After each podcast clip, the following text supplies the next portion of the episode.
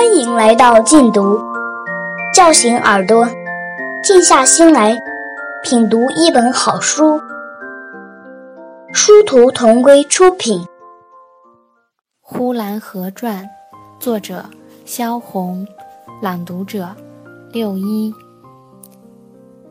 严冬一封锁了大地的时候，则大地满地裂着口，从南到北，从东到西。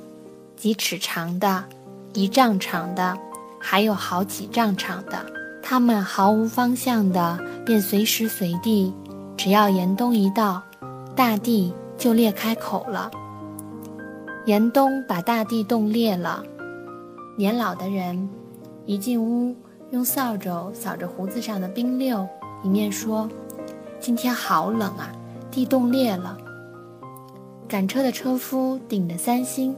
绕着大鞭子走了六七十里，天刚一蒙亮，进了大车店，第一句话就向客栈掌柜的说：“好厉害的天，像小刀子一样。”等进了站房，摘下狗皮帽子来，抽一袋烟之后，伸手去拿热馒头的时候，那伸出来的手在手背上有无数的裂口，人的手被冻裂了。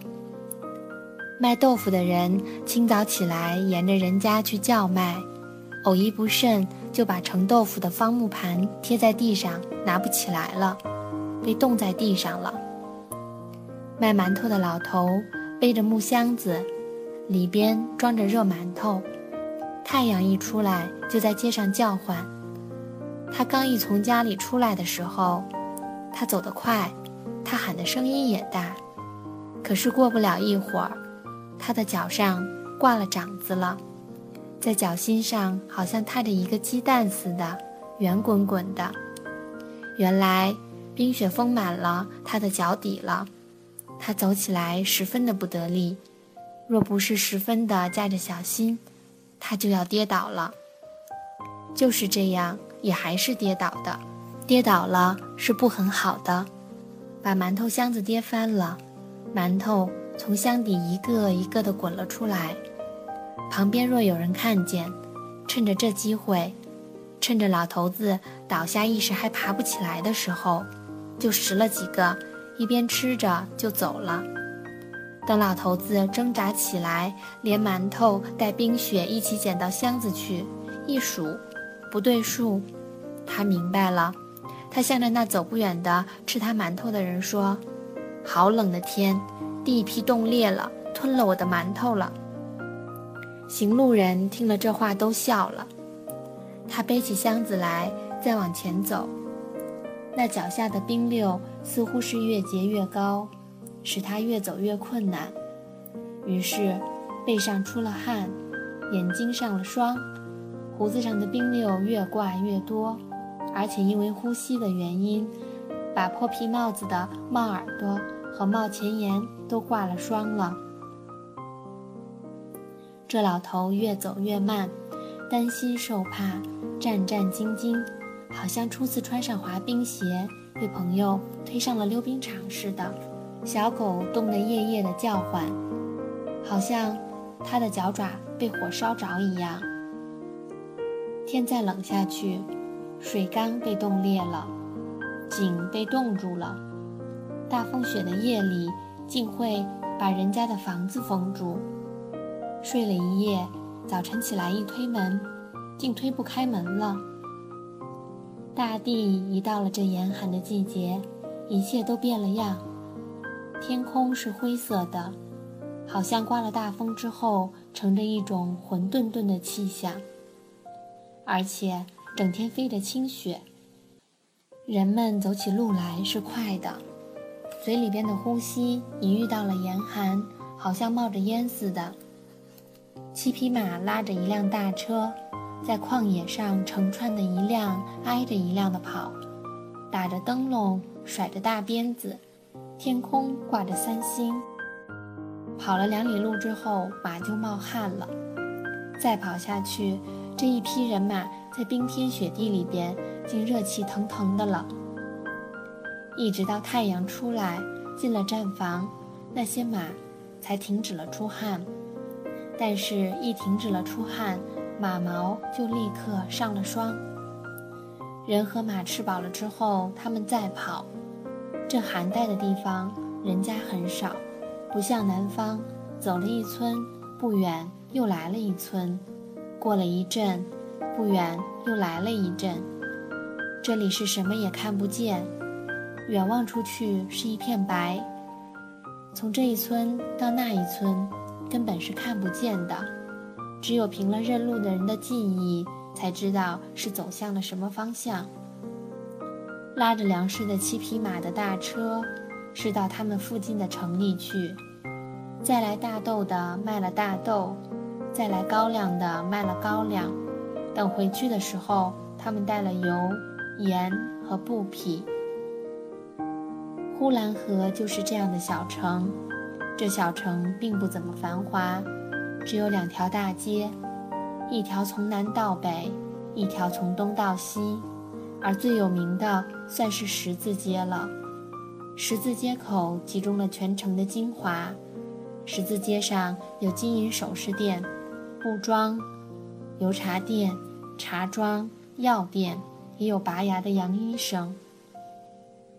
那医生的门前挂着很大的招牌，那招牌上画着特别大的，有两米的斗那么大的一排牙齿。这广告在这小城里边无奈太不相当，使人们看了竟不知道那是什么东西。因为油店、布店和盐店他们都没有什么广告，也不过是盐店门前写个“盐”字，布店门前。挂了两张，怕是自古已有之的两张布幌子，其余的如药店的招牌，也不过是把那戴着花镜的伸出手去，在小枕头上号着妇女们的脉管的医生的名字挂在门外就是了。比方那医生的名字叫李永春，那药店也就叫李永春。人们凭着记忆，哪怕是李永春摘掉了他的招牌。人们也都知李永春是在那里。不但城里的人这样，就是从乡下来的人，也多少都把这城里的街道和街道上尽是些什么都记熟了，用不着什么广告，用不着什么招引的方式。要买的，比如油盐布匹之类，自己走进去就会买；不需要的，你就是挂了多大的招牌，人们也是不会去买。那牙医生就是一个例子。那从乡下来的人们看了这么大的牙齿，真是觉得稀奇古怪。所以那大牌子前边停了许多人在看，看也看不出是什么道理来。假若他是正在牙痛，他也绝对的不去让那用洋法子的医生给他拔掉，也还是走到李永春药店去买二两黄连，回家去含着算了吧。因为那牌子上的牙齿太大了，有点莫名其妙，怪害怕的，所以那牙医生挂了两三年招牌，到那里去拔牙的却是寥寥无几。后来那女医生没有办法，大概是生活没法维持，她兼做了收生婆。城里除了十字街之外，还有两条街，一条叫做东二道街，一条叫做西二道街。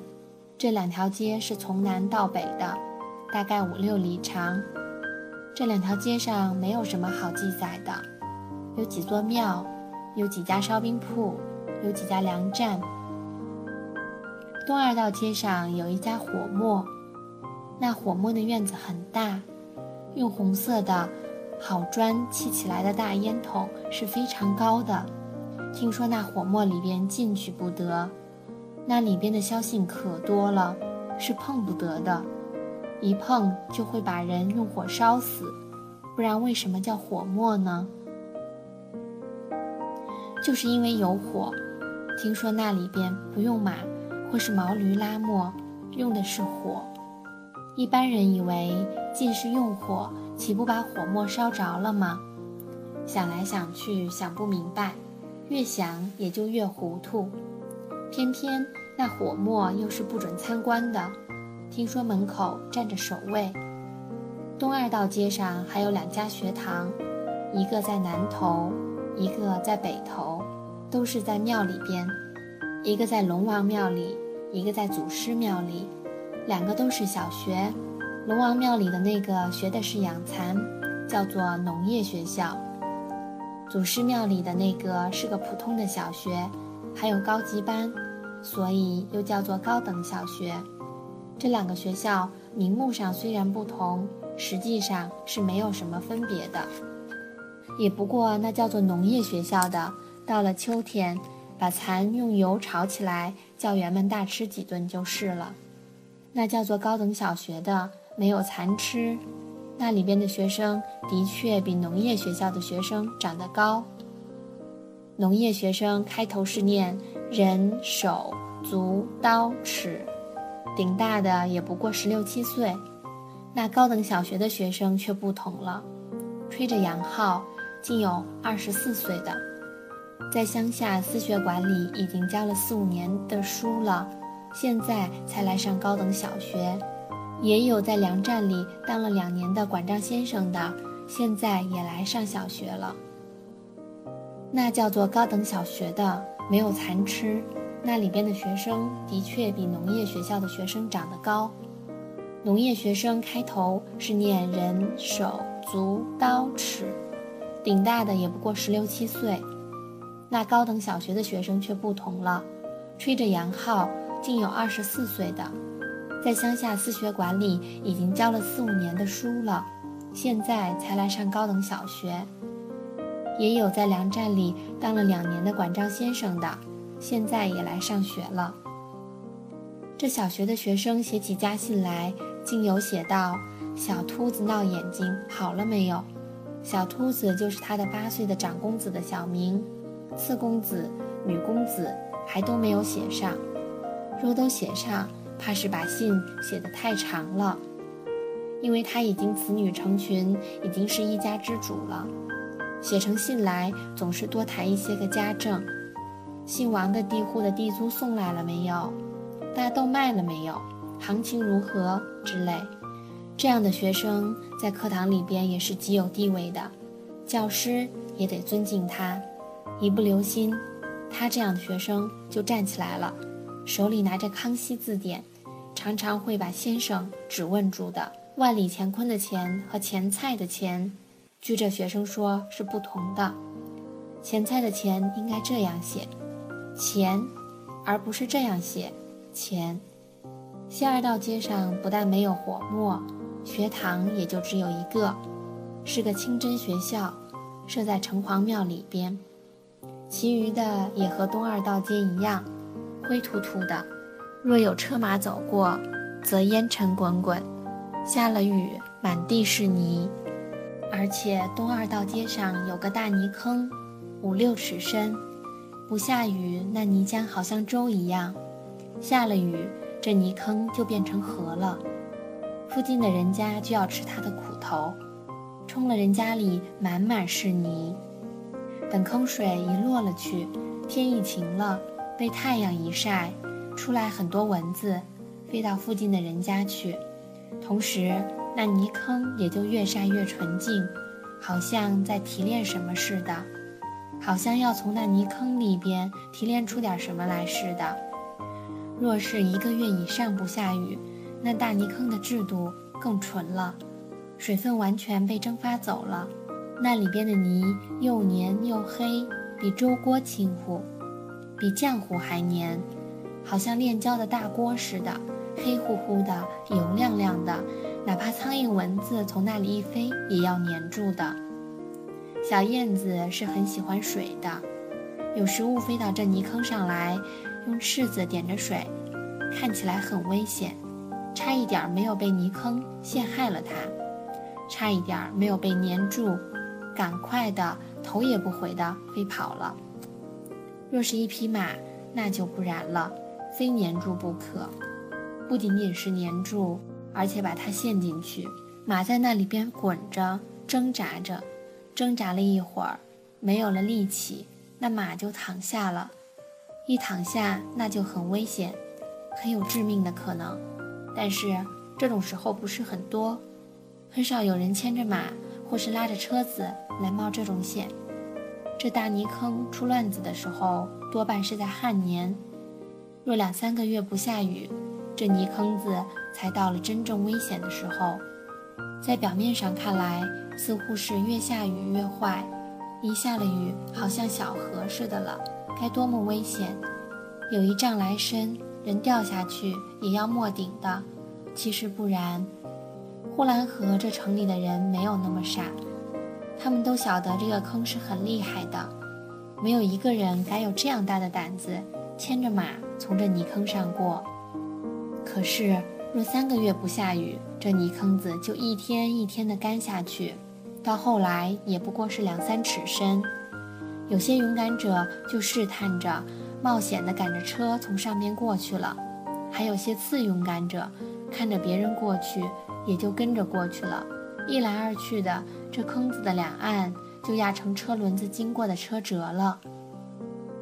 那再后来者一看，前边已经有人走在先了，这怯懦者比之勇敢的人更勇敢，赶着车子走上去了。谁知这泥坑子的底是高低不平的。人家过去了，可是他却翻了车了。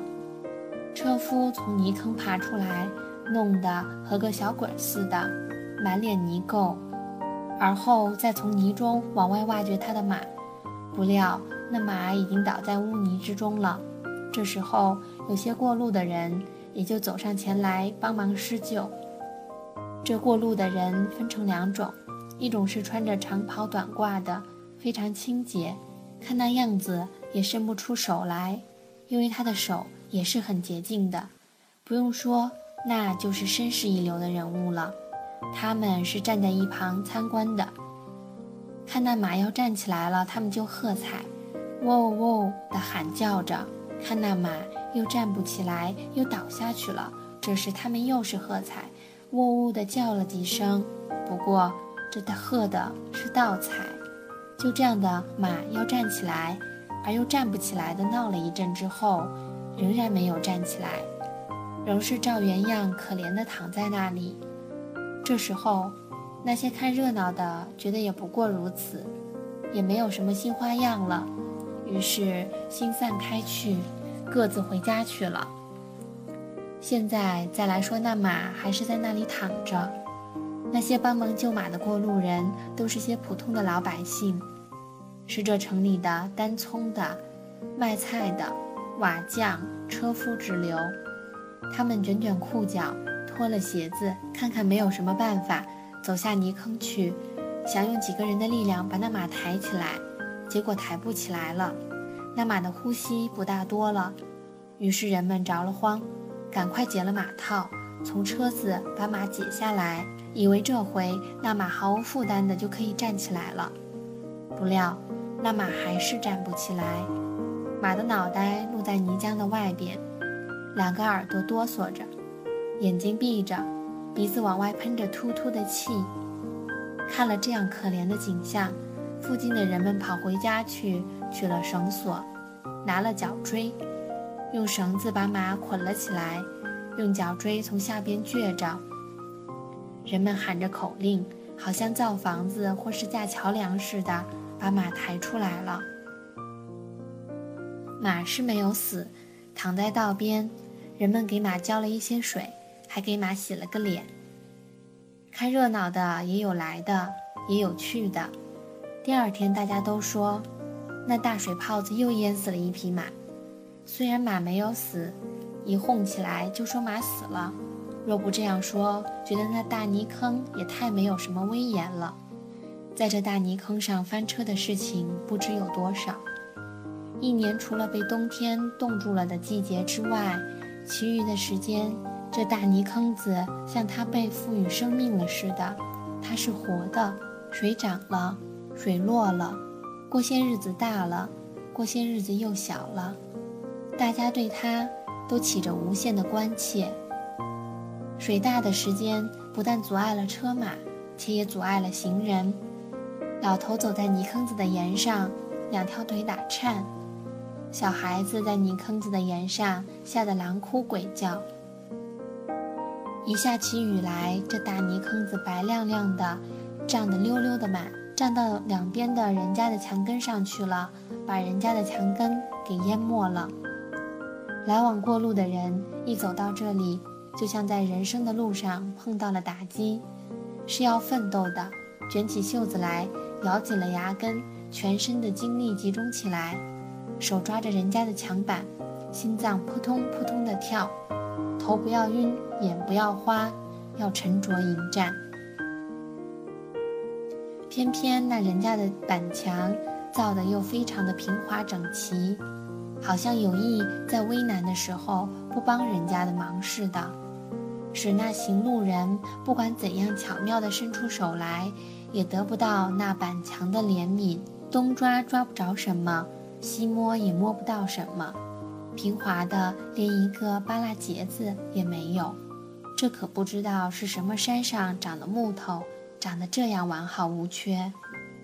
挣扎了五六分钟之后，总算是过去了。弄得满头流汗，满身发烧，那都不说。再说后来的人，依法炮制，那花样也不多，也只是东抓抓，西摸摸，弄了五六分钟之后，又过去了。一过去了，可就精神饱满，哈哈大笑着，回头向那后来的人，向那正在艰苦阶段上奋斗的人说：“这算什么？一辈子不走几回险路，那不算英雄。”感谢收听，下期节目见。